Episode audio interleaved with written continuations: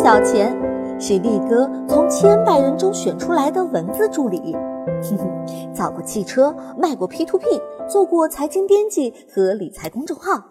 我的梦想是赚大钱，爱好是理财和码字。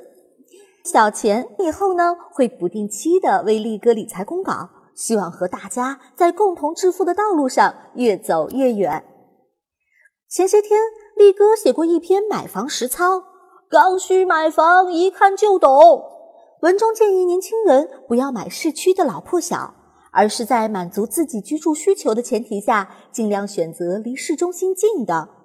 后台有人这样留言：“嗯，小钱看了觉得挺心酸的。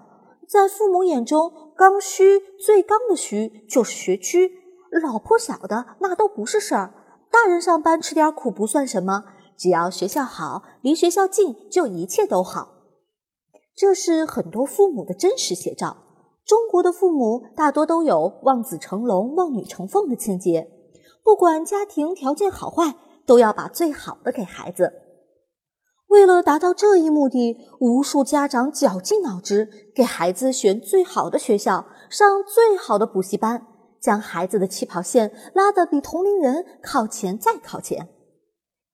这场没有硝烟的战争，甚至在孩子还没有出生时就开始了。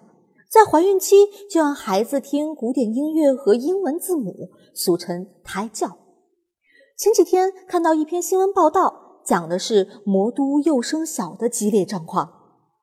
某小学的招考模式让广大网友都受了惊吓。这场筛选将经过网挑、机选、面试三轮。最终从八千加个孩子里挑出六十个录取，录取比例大于一百三十比一，百里挑一都不足以形容了。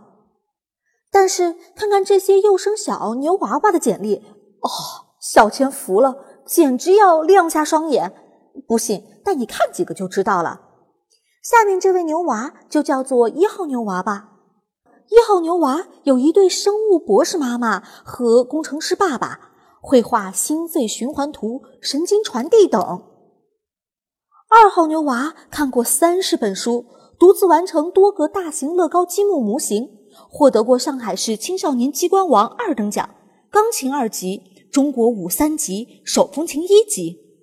三号牛娃平时喜欢的游戏是编程，会用 Swift 语言编写代码，懂得核反应堆、碱基配对以及 RNA 转录。和爸爸一起听微积分，学会了函数和极限。哇！网友不禁感慨：这怕不是爱因斯坦转世吧？比尔盖茨也是从初中才开始接触计算机的。看到这些小朋友幼儿园就会编程，估计也会被吓到吧？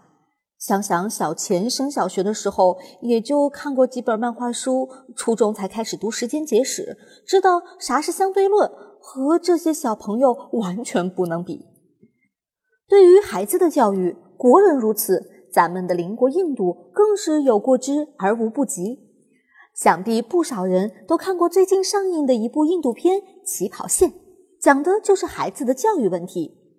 影片从给女儿择校这样一个极小的社会缩影切入，巧妙地将中产焦虑、贫富差距、阶层分化、社会不公等沉重的话题，诙谐幽默地展现在我们面前。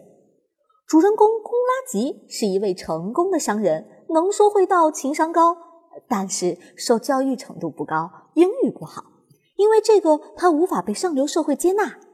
他的妻子米塔是一个不甘现状的人。深知奋斗到现在的地位不容易，渴望打破阶层束缚，最终这一想法就落到了他们女儿的头上。唉，绝不能让女儿再重蹈我们的覆辙。而突破社会阶层最好的办法，就是让女儿上最好的学校。拉吉不想让妻子这样一个心愿落空，决定不惜一切代价让女儿送入当地最好的私立学校。为此，他一改往日的生活作风，买了昂贵的学区房，换了豪车，全身上下穿上名牌。然而，这个所谓的上流社会对中产阶级的他们依然不屑一顾。当地最好的五所私立学校已经有四所明确拒绝了他们。残酷的现实就这样赤裸裸地摆在面前。好的私立学校不但要求孩子要住学区房，孩子的父母也要接受各种考核，不仅要求父母的经济实力过硬，还要求父母有很高的素养。学校的目的并不是要选拔优秀的学生，而是要选拔有优秀家长的学生。那些身处中下层阶级的孩子，还没生下来就已经输了。这就像是参加跑赛的时候，裁判跟你说：“喂，不用跑了，你已经输了。”阶层的固化让身处其中的每一个人都充满了焦虑。处在金字塔下面的人拼命往上挤，处在上端的人总在担心自己一不小心就被下面的人给挤下去了。再想翻身，谈何容易？似乎无论处在金字塔的哪个地方，都不是安乐之乡，都无法停下脚步。更无处安放焦虑，越拉越大的贫富差距让米塔更加坚定了送孩子进好学校的心。按国内家长的想法，就是上不了好学校就考不上九八五、二幺幺，而考不上九八五、二幺幺就没有竞争力，毕业了就找不到好工作，那就没有办法改变命运了。最后，他们夫妇决定铤而走险，剑走偏锋。当时的印度政府规定，每个学校都必须预留百分之二十五的学位给贫困学生。既然和富人拼不赢，啊哈，那就和穷人拼。于是他们就决定假扮穷人。现在的父母为孩子的教育投入了太多心血，花了太多钱，希望他们在幼儿园里就精通英语，学会微积分，读懂相对论。很多月入一两万的夫妇不惜花两三万送孩子去早教机构，节衣缩食也让喊孩子上私立幼儿园。为了让孩子上最好的学校，不管家里经济条件如何，砸锅卖铁，耗尽毕生积蓄也要买套学区房，让孩子拿到一张进好学校的门票。真买不起学区房的，就求爷爷告奶奶，也让孩子挤进好学校。为了让孩子赢在起跑线上。家长们可以说是八仙过海，各显神通，拼尽老本，打进棺材前也要在所不惜。这场关于孩子起跑线的竞争，渐渐变成了父母的修罗场，似乎一不小心就会输掉这场战役，让自己的孩子远远落在别人后面。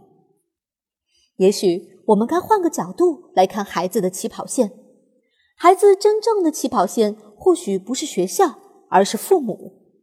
好的学校教出来的不一定是优秀的学生，但是不合格的父母带出来的很可能是和他们一样的孩子。如果父母是精致的利己主义者，孩子学到的就是功利主义；如果父母挥金如土，孩子也很难学会节俭。人生应该是一场马拉松，我们知道马拉松从来不是谁抢跑谁就能赢的。但是，太多的父母却把孩子的人生当成了一场百米冲刺，他们总是想着尽早起跑，甚至抢跑，为了让孩子跑得更快，付出一切都觉得值。小钱认为，以孩子为中心的家庭本身就是有危险的，对孩子的溺爱会让他们无法长大，对孩子的高期待会让他们压力过大。倾家荡产为孩子提供最好的教育资源，更会打破家庭的平衡。有些付出父母觉得这是大爱无疆，孩子学到的可能只是衣来伸手。父母觉得是为了孩子的前途好，孩子可能觉得是父母自己做不到，却把期望强加在他们身上。孩子的教育，尽力而为，量力而行就好，不要用力过猛，不然很可能会适得其反。与其拼命的去争取教育资源，不如自己给孩子树个好榜样。一个好的父母，要比好的学校重要太多了。